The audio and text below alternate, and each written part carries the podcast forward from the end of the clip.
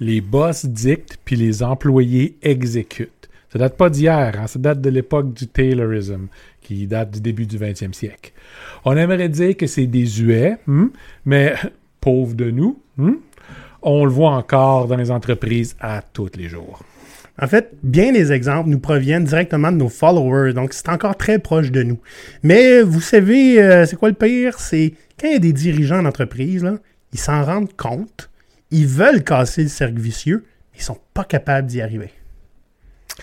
Fait que vous savez, nous autres, on est des pirates au grand cœur, hein? Changer ce genre de dynamique-là, c'est exactement ce qu'on fait euh, en entreprise. Fait que, comme on veut que les choses changent plus vite, on va vous donner notre secret gratis. On va vous donner un coup Pirate Canada. Go Pirate Canada? C'est qui ça? C'est Maurice, puis papa. Olivier et Maurice sont deux pirates barbus qui, depuis leur alliance, s'attaquent aux dynamiques du travail, tirant leurs racines du taylorisme depuis plus de 100 ans. Ils partent à l'abordage des réflexes que le marché du travail entretient, souvent malgré lui, pour proposer une approche moderne, humaine, ayant beaucoup plus d'impact. Voici leur approche basée sur le langage de la valeur. Jeff, euh,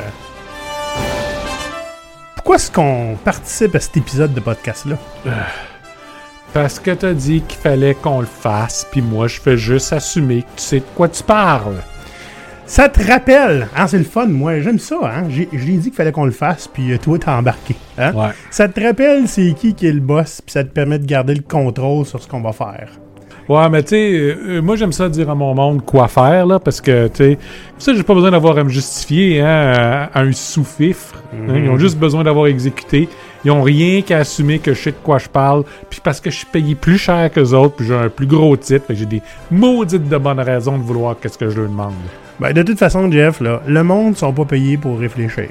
Le monde sont payés pour exécuter des tâches répétitives comme les bons singes à demi entraînés qu'ils sont. Ouais. Qui se mettent ça dans leur petite tête, là, puis qui s'en sortent plus jamais, de toute façon, c'est pas fait de réfléchir.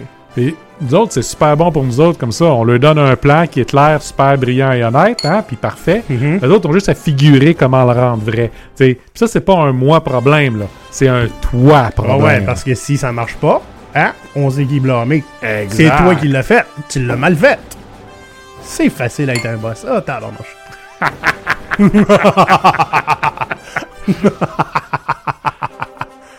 Jeff, penses que je devrais m'acheter de la petite, euh, de la petite cire de moustache comme ça, puis me faire des petites euh, handlebars? Ça gérerait-tu l'air plus méchant? Penses-tu que le monde me respecterait plus? Non, plus de nos jours. Maudit milléniaux. Ça gâche tout. Tout. Ils vont même jusqu'à gâcher l'industrie de la moustache. Hey Maurice! Qu'est-ce qu'il y a, Steve? Quoi, Steve? T'as encore tes lunettes, dude. Toi aussi, t'as des lunettes, je fais pas chier avec ça. Euh, on demandait, Steve, Steve demandait à Jeff tantôt euh, pourquoi on fait cet épisode-là, hein, puis, puis la réponse était euh, ben, parce que tu me dis qu'il fallait qu'on le fasse. Y a-t-il une pire réponse pour faire quelque chose, une pire raison? Ah, Quelqu'un me l'a dit. Yeah, c'est mon boss, il gagne plus cher que moi. ben, c'est ça. He knows better. C'est, c'est, c'est, c'est la pire raison pour faire quoi que ce soit parce que tout ce qu'on fait, c'est exécuter la lubie de quelqu'un. Quelqu'un qui souvent n'a même pas de raison valable à part que, ben, c'est ça que je veux. Ouais. Puis, euh, c'est pas une mauvaise chose pour n'importe quelle raison. Tu sais, mais c'est même pas parce que le boss a tort. Tu comprends? Non, c'est parce que on comprend pas pourquoi on travaille. C'est ça. Comment est-ce qu'on veut travailler correctement puis donner la bonne affaire plutôt que ce qui nous a été demandé. hein? Il y a une différence entre ce qu'on veut puis euh, ce qu'on a besoin. Donc, si on comprend pas le pourquoi on travaille, on n'est pas capable de se donner à son maximum, on n'est pas capable d'être euh, innovateur, on n'est pas capable de trouver la bonne solution. Dans cet épisode, ben on va discuter à quel point c'est dangereux d'entretenir cette espèce de flou de valeur dans le travail. hein. On ne sait pas exactement pourquoi on travaille, c'est quoi la valeur qu'on apporte. Et en- encore plus, des fois, on ne sait pas celle qu'on doit apporter. Hein. Puis on va voir tous les avantages d'adopter un langage commun basé sur la valeur qu'on souhaite atteindre. Donc au menu aujourd'hui, qu'est-ce que la valeur? Hein? À, défaut, à défaut de se répéter. hein? Pourquoi la valeur doit devenir la lingua franca d'une entreprise? hein? La transparence, ça vient de pair avec la valeur, puis c'est pas une option. Nope. Bien, on va voir comment faire une demande de travail en fonction de la valeur que vous souhaitez recevoir. watch out.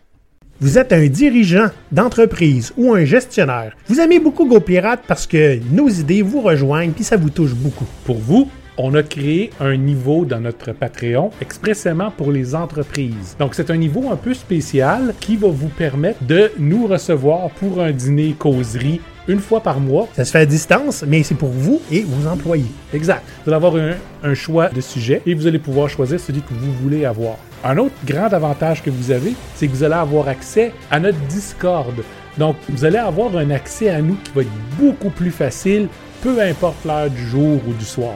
Et puisque vous êtes des fans convaincus, GoPirate va remercier votre entreprise textuellement à chaque épisode sur YouTube. Donc, c'est un rendez-vous, patreon.com baroblique GoPirate Canada.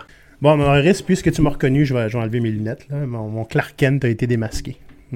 C'était difficile à reconnaître. euh, Ouais, je je vois avec le tour de taille d'habitude. C'est pas la barbe, non? je suis méchant.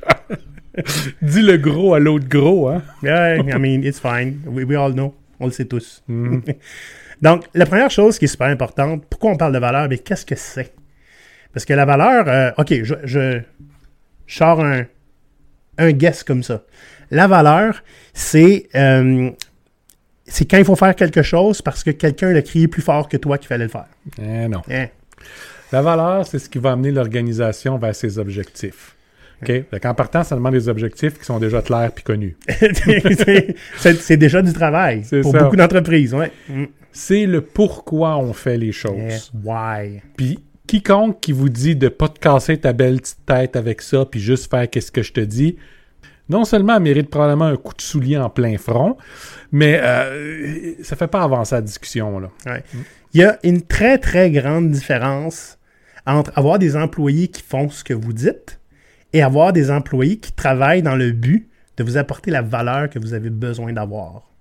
Hein? Qui atteindre un objectif de valeur. Exact. Puis, euh, la valeur, on s'entend, Maurice, là, on parle d'objectif, là, mais pas nécessairement à confondre. Hein? Euh, travaille 40 heures, c'est pas ça de la valeur. Non.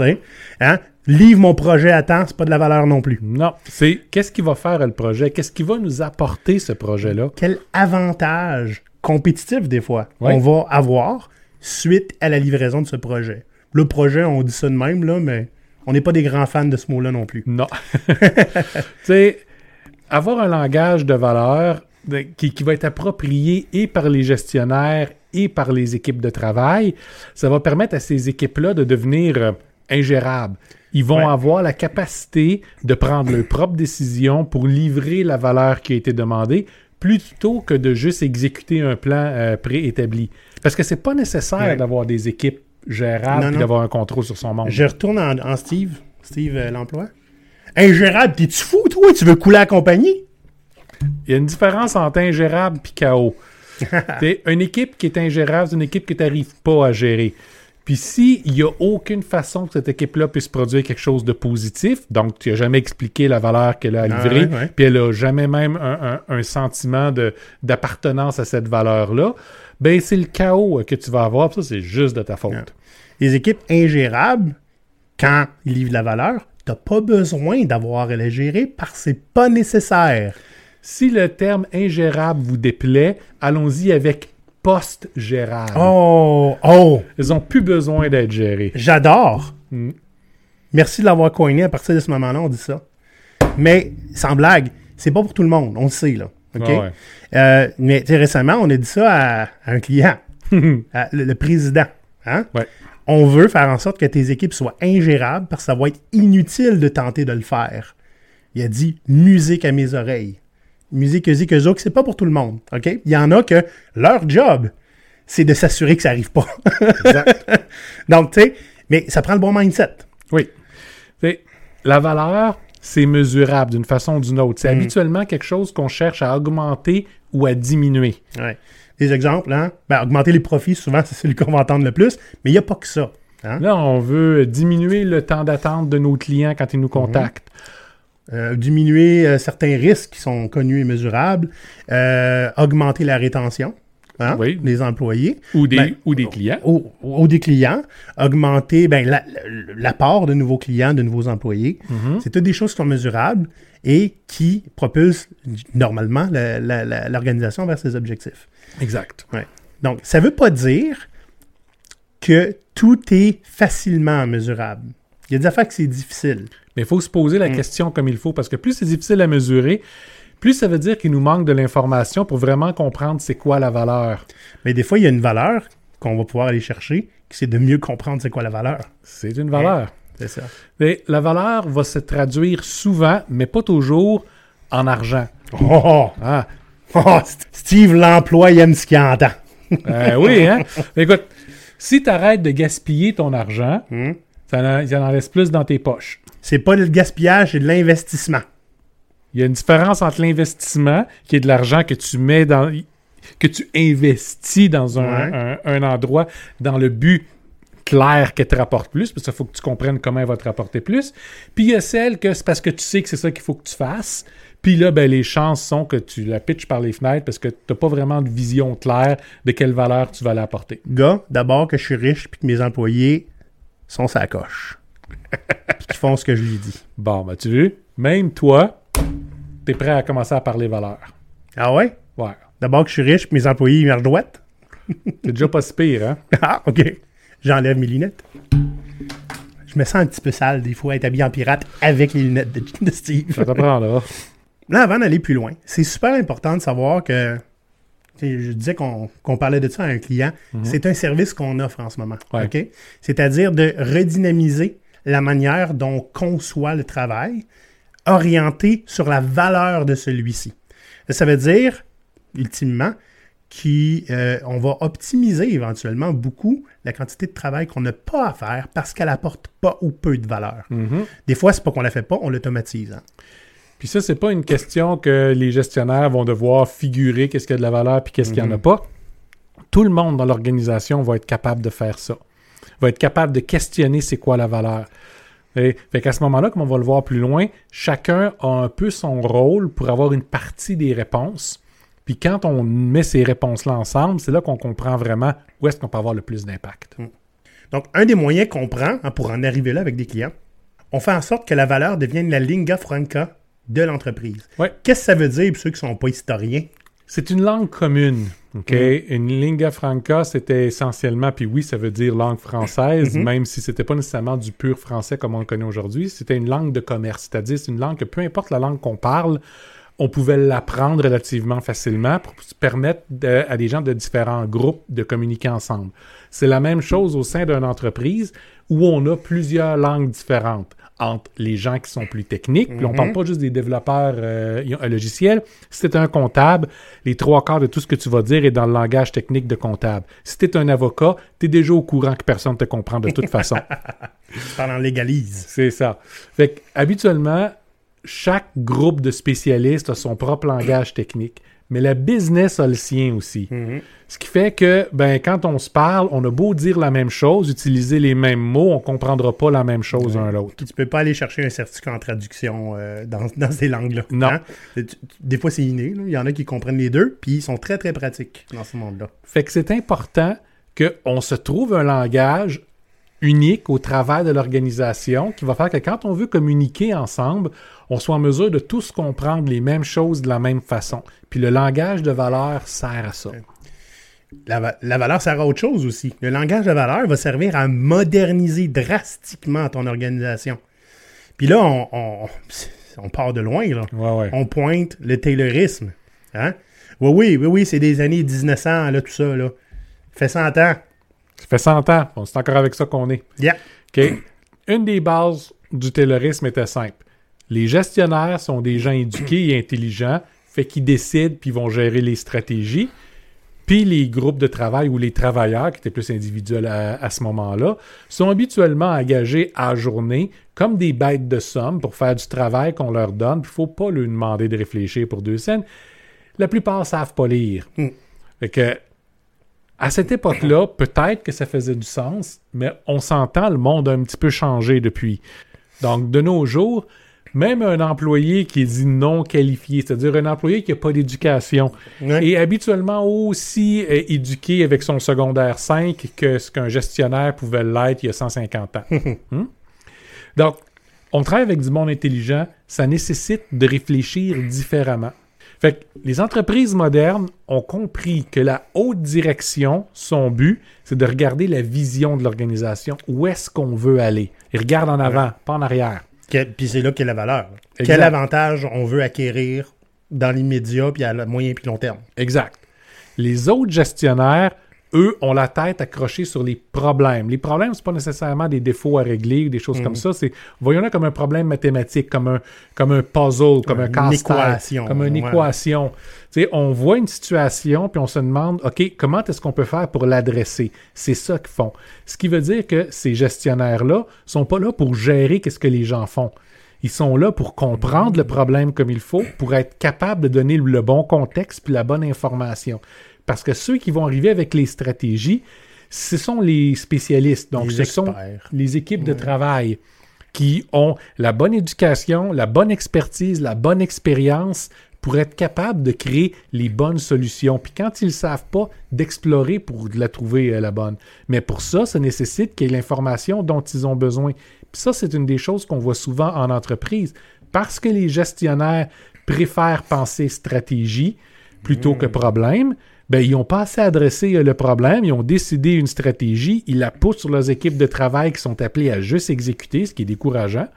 Surtout quand tu sais très bien que ce que tu exécutes, c'est pas la bonne solution pour le problème que tu as. Ouais. Puis des fois, hein, c'est volontaire que l'information ne se rende pas aux experts. On va se le dire. Ben oui, on veut contrôler sa position, on veut contrôler son importance. C'est stratégique et politique dans ce temps-là. On le dit depuis très très longtemps, on n'est pas à un ère où les gestionnaires servent plus à rien. On est dans un ère où les gestionnaires servent à autre chose que ce qu'ils avaient l'habitude de servir. En fait, la- le fait d'être les maîtres des problèmes, de comprendre les situations, c'est extrêmement important. Parce que ça leur permet de pouvoir aller creuser plus loin, puis de comprendre, puis de pouvoir exprimer la valeur de qu'est-ce qu'on veut faire, le pourquoi on veut travailler. En somme, là, on demande à, à la direction, j'inclus les gestionnaires là-dedans, Mhm. D'être des champions de la vision, Oui. puis de laisser les experts être les champions du quoi et du comment. Yep. Euh, on- c'est des, des mots qu'on a répétés souvent euh, dans les dernières semaines, Maurice, euh, avec nos clients.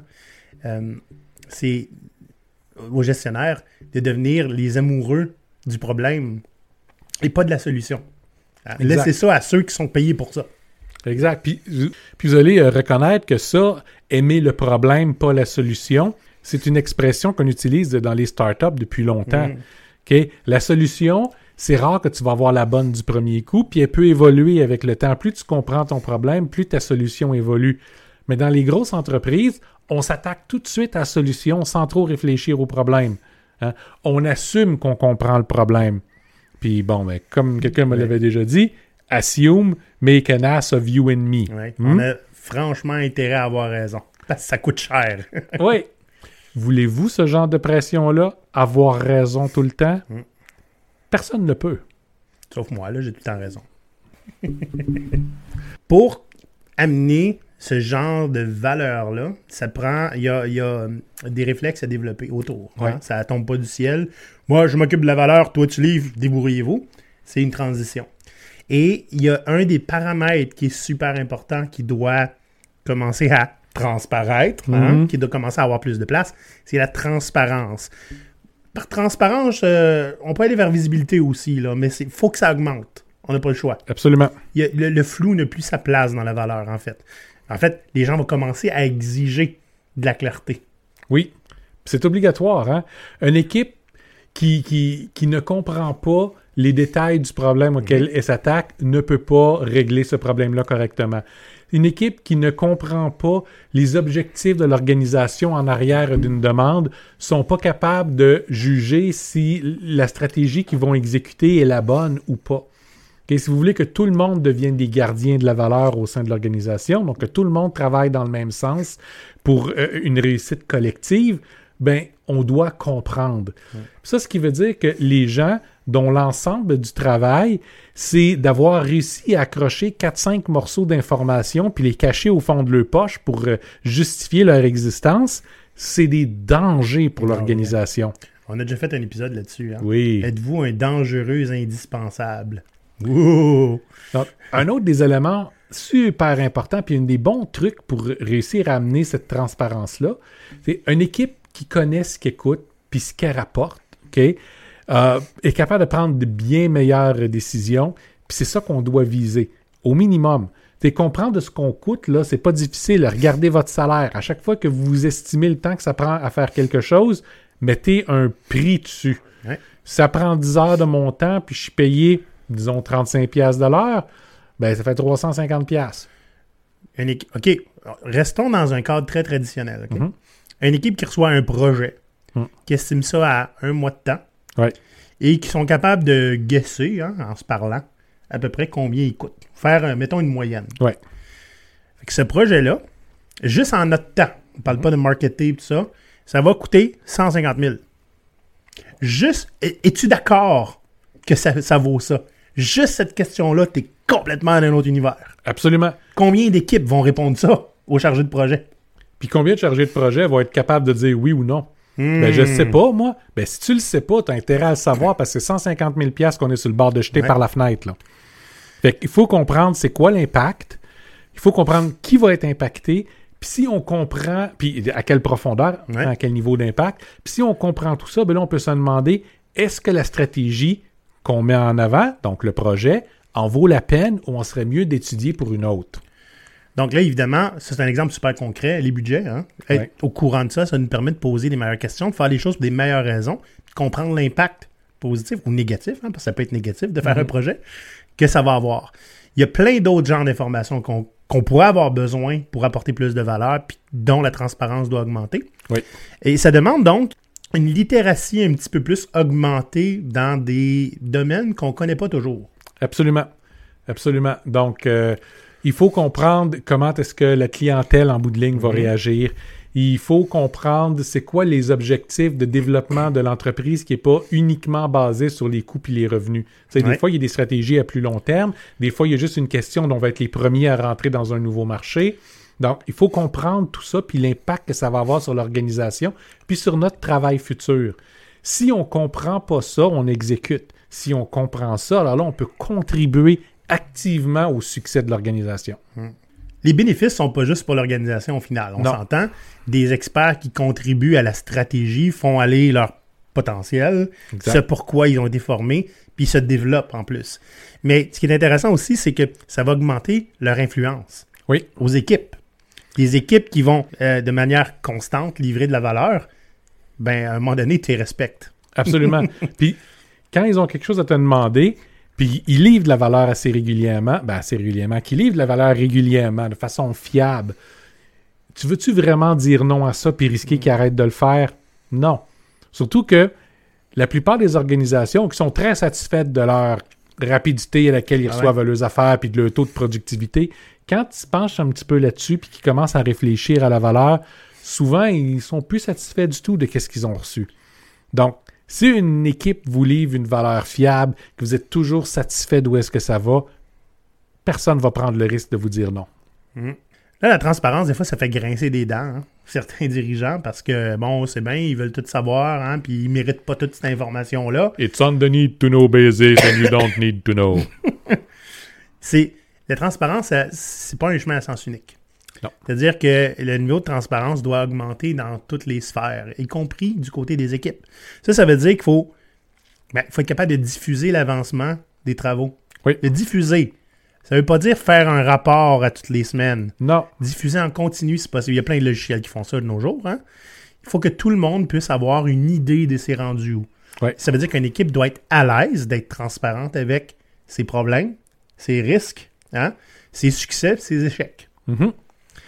Puis c'est pas une question de contrôler ou de micro-gérer. L'idée est, c'est parce que si vous avez misère à livrer de la valeur, c'est la job de tout le monde d'en haut de vous débloquer. absolument. Si on ne sait pas, on peut pas vous aider.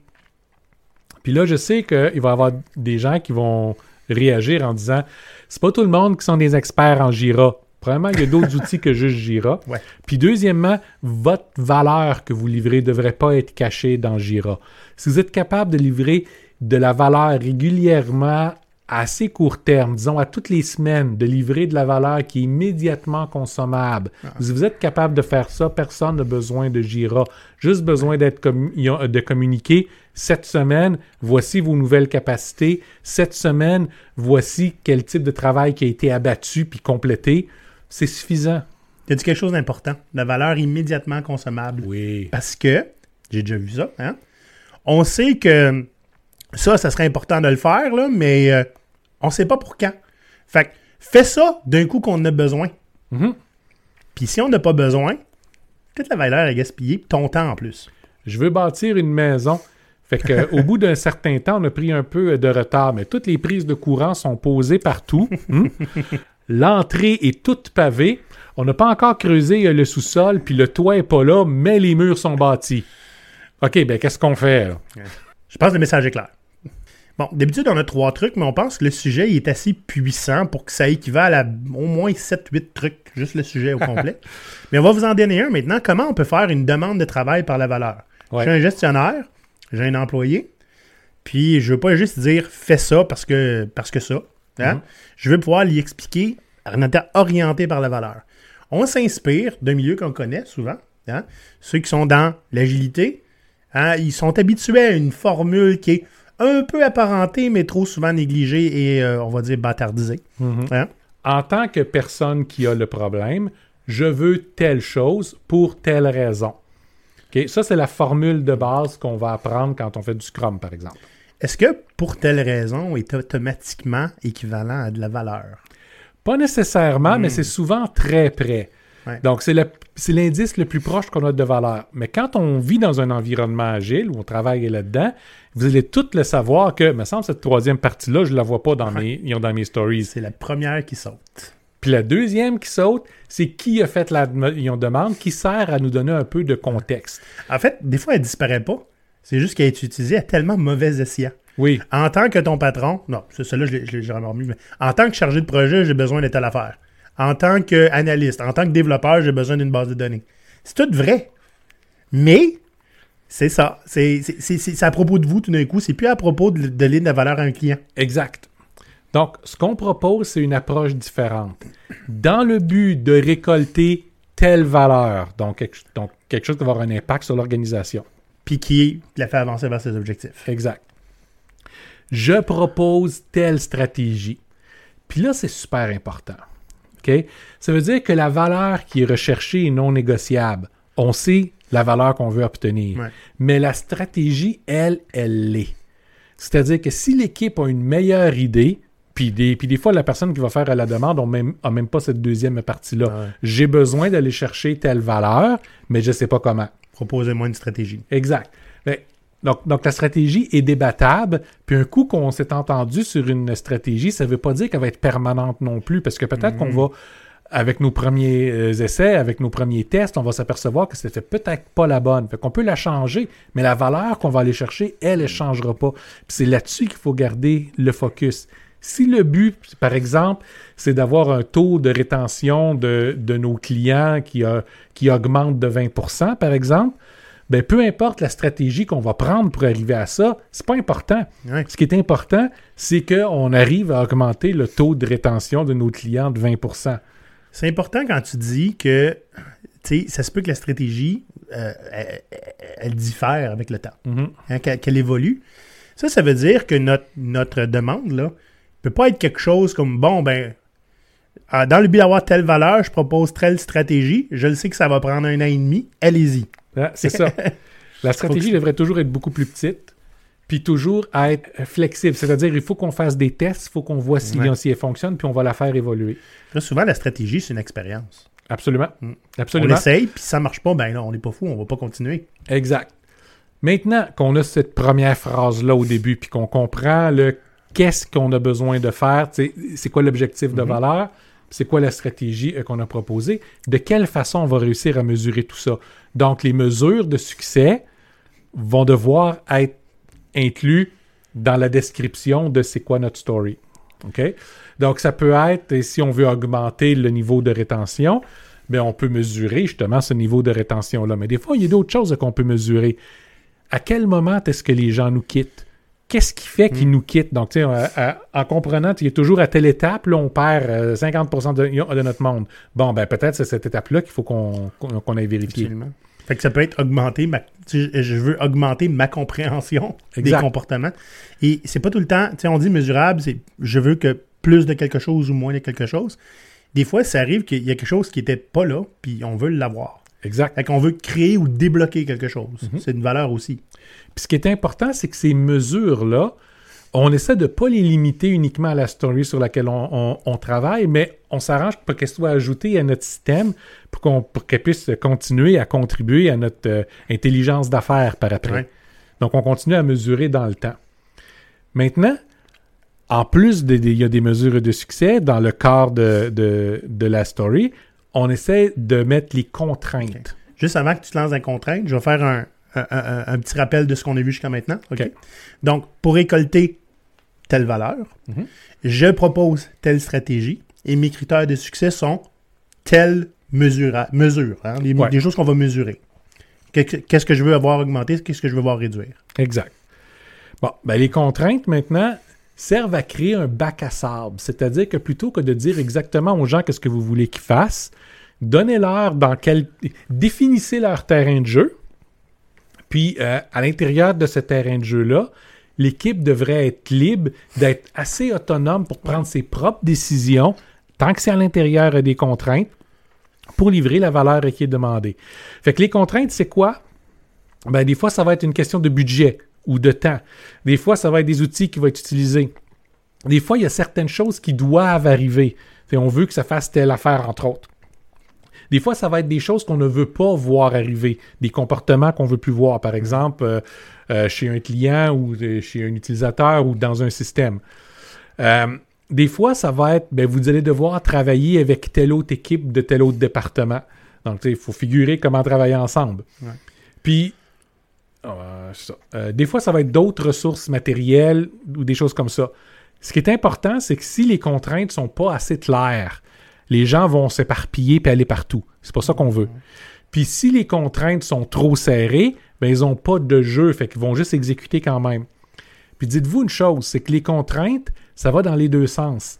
Des fois, l'équipe va dire, bon, on a une contrainte, on a besoin de telle ou telle ressource pour réussir, qu'est-ce que tu nous demandes? Ben là, ça va être au gestionnaire de trouver ces ressources-là, puis de les mettre dans les contraintes, ou de rediscuter sur, OK, on n'est pas capable de faire ça, qu'est-ce qu'on a à changer pour réussir quand même? Fait que cette discussion-là devient très, très importante. C'est une discussion qui est dans les deux sens. Puis c'est une discussion qui va donner la liberté à l'équipe de prendre les bonnes décisions puis de poser les bons gestes pour arriver à la bonne place. J'aimerais ça qu'on parle un petit peu des conséquences d'arriver à faire ça. Parce que toi, tu l'as vécu, Maurice, Oui, dans une grosse compagnie qu'on n'aimera pas parce que confidentialité du client. exact. mais une grosse compagnie d'ici. On va dire, on va dire comme ça. Puis, euh, c'est un petit peu là que ça, ça, commencé à mûrir, hein, le concept de euh, en haut vers le bas, ça donne la valeur. Du bas vers le haut, ça propose une stratégie avec une langue commune. Mhm. Et un, un des résultats que tu avais remarqué qui était génial, dans cette grosse compagnie-là qui avait des étages et des étages de hiérarchie, quand les, les- les- les développeurs, hein, parce que c'était des développeurs, puis les hauts vice-présidents se parlaient de, de- de ce qui avait été accompli, la valeur qui avait été livrée, ça se parlait, ils enlevaient les chapeaux. Oui, Hein? Il n'y a, plus- il y a plus de niveau entre nous. On, on tripe sur la même chose. On parle exactement la même langue parce que le gars en haut, il était développeur avant. Hein? et puis des dire, fois, non. Des fois, Mais non? quand Ouais, même. Magnifique. C'est quand même, on est capable de, de s'entendre sur la valeur qu'on veut obtenir, on comprend la même chose, puis on est capable d'avoir des discussions euh, sincères. À des fois, à- à- avec des trous de 4-5 niveaux euh, hi- hiérarchiques, tout le monde est assis autour de la table, le, le top de la hiérarchie parle avec le bas de la hiérarchie, d'égal à égal, Hmm. puis ont une discussion claire avec, ben moi j'aimerais ça qu'on s'en aille dans telle direction. Oui, mais on a telle, telle, telle difficulté en avant de nous. Puis des fois, ça allait d'un côté ou de l'autre à amener à ces sujets-là. Puis c'est dans ce genre de rencontre-là que des fois, on a vu des équipes arriver et dire, écoutez, on comprend où est-ce que vous voulez vous en aller. Voici les difficultés auxquelles on fait face. On y a pensé. Voici qu'est-ce qu'on aurait besoin de faire, mais on a besoin d'un budget de X pour réussir à faire ça. Puis comme ces équipes-là livraient de la valeur à toutes les semaines, puis de la valeur tangible, immédiatement consommable, ben ça a été plutôt que de passer parmi toutes les étapes d'approbation, de budget, puis des différents types de gestionnaires qu'elle allait se demander est-ce que moi je veux risquer de les proposer cette affaire-là à mon patron? Ça a été proposé directement en haut. Il dit c'est clair, si vous voulez ça, voici le plan, voici comment ça va coûter, puis ils ont eu un oui live. Amène l'argent. Oui, parce que à partir du moment où on diminue les barrières de communication, que tout le monde comprend la même chose, ben on est capable de pouvoir s'entendre beaucoup plus facilement puis de voir ok est-ce que ça c'est un bon plan ou pas? Écoute, moi j'ai été dans des entreprises beaucoup plus petites, puis c'est juste parler à quelqu'un de deux niveaux en haut, c'était difficile. Oui. Donc, tu sais, c'est- pour les autres départements de cette grosse compagnie-là, c'était peut-être du jamais vu. Euh, Des fois, le parler à quelqu'un de son propre niveau, c'est difficile. Il faut que tu parles à ton patron, qui parle à son patron, puis qui ramène de Ouais, l'information. Puis ça fait du va-et-bien comme ça. Fait que des spécialistes techniques vont devoir passer par deux non-spécialistes techniques pour communiquer ensemble. Ouch! Hein? Puis, ben, il y a aussi des. Ben, ça a des bons avantages du côté des employés. Mhm. Je veux dire, on, on faisait des blagues au début hein, avec les deux bozos, là. Les gens, c'est. Ils ont été à l'université souvent. Ils ont Oui. pris des cours techniques. C'est pas des singes à moitié entraînés comme euh, Steve L'Emploi le pense. Hein? C'est du monde intelligent qui ont envie de mettre leur, leur, leur- leur qualité à contribution. Puis une- juste de ne plus être traités comme des exécutants. J'aurais pu être méchant et dire des bêtes de somme. comme des exécutants qui se font nourrir en se font rentrer dans la gorge de la solution. Mhm. Puis exécutent mon plan qui est parfait. Puis si ça marche pas, ben, c'est parce que tu l'as pas bien exécuté. Mhm. C'est pas très engageant. Non, puis ça, c'est une des, une des plaintes qu'on entend le plus souvent des gestionnaires. Mon équipe n'est pas engagée. OK? Ben, quelle partie du travail, c'est eux autres qui décident? Ah, on les laisse s'auto-organiser, on leur donne tout le travail, puis décide de qui fait quelle tâche. Eh boy, il n'y a pas grand grand... euh, Il y a, pas grand grand lousse là, là. Ouais, c'est ça. Mais à partir du moment où tu arrives avec ton équipe et dis voici mon problème, puis que l'équipe dit ben voici la solution qu'on te propose, c'est leur solution. Ouais. Ils l'ont proposé, ils l'ont bâti, maintenant c'est à eux autres de le mettre à exécution. Et, et c'est beaucoup plus engageant, ça se base beaucoup plus sur qu'est-ce qu'ils sont capables de faire. Puis, euh, ben c'est ça, ça rend leur travail beaucoup plus intéressant. Mais c'est ça l'ownership. Oui, L'ownership, ça, par définition, faut que ça vienne d'eux. oui. T'as pas le choix, là. Ça s'impose pas, là. Non, non, c'est ça. Tu peux pas dire, tiens, ça c'est ton produit, puis own-le. Pas moi qui l'ai monté. Et puis non seulement ça, là, mais t'es requis de trouver ça le fun. Ouais, ouais, c'est ça. S'il vous plaît. S'il vous plaît, parce que c'est tellement dur d'embaucher. Donc, écoutez, ça en ce moment, si ça vous plaît, là, si vous êtes un, un gestionnaire, là, OK, gopirate.com. Ouais. OK? On a service aux entreprises. Il y a des formations qu'on donne spécifiquement pour ça, Mhm. hein, en plusieurs demi-journées. Puis on offre des heures d'accompagnement aussi de coaching Yep. avec ça. Donc, c'est très, très simple. Vous pouvez venir nous parler, nous poser des questions. On est très disponible sur LinkedIn. Puis, notre courriel, c'est ahoy, A-H-O-Y, à commercial, gopirate.com. Puis, ben, si vous n'êtes pas un gestionnaire, mais que vous aimeriez tellement ça, travailler dans un environnement comme ça, ben, écoutez, faites un like, suivez-nous, venez nous parler. Peut-être qu'on peut donner votre CV à des places pas pires. Puis, puis euh, écoutez, abonnez-vous à patreon.com baroblique GoPirate Canada. Il y a des nouvelles affaires qui s'en viennent. On va gosser ça cette semaine. Donc, quand vous entendez ça, c'est probablement prêt. Hein? On va avoir rafraîchir les niveaux. Beaucoup plus de valeur ajoutée pour ceux qui veulent devenir membre de l'OBNL. Mhm. Puis, euh, j'ai bien hâte de voir qu'est-ce, qu'avait- qu'est-ce que ça va donner comme impact. On Yep. aime ça, l'impact, nous autres, de la Mhm. valeur, Maurice. Chers pirates, on va se voir la semaine prochaine avec, je le souhaite, moins de congestion dans mon nez. Bonne semaine! Bonne semaine. Allez! Poudade À l'abordage! Bye bye Ah non! Ah!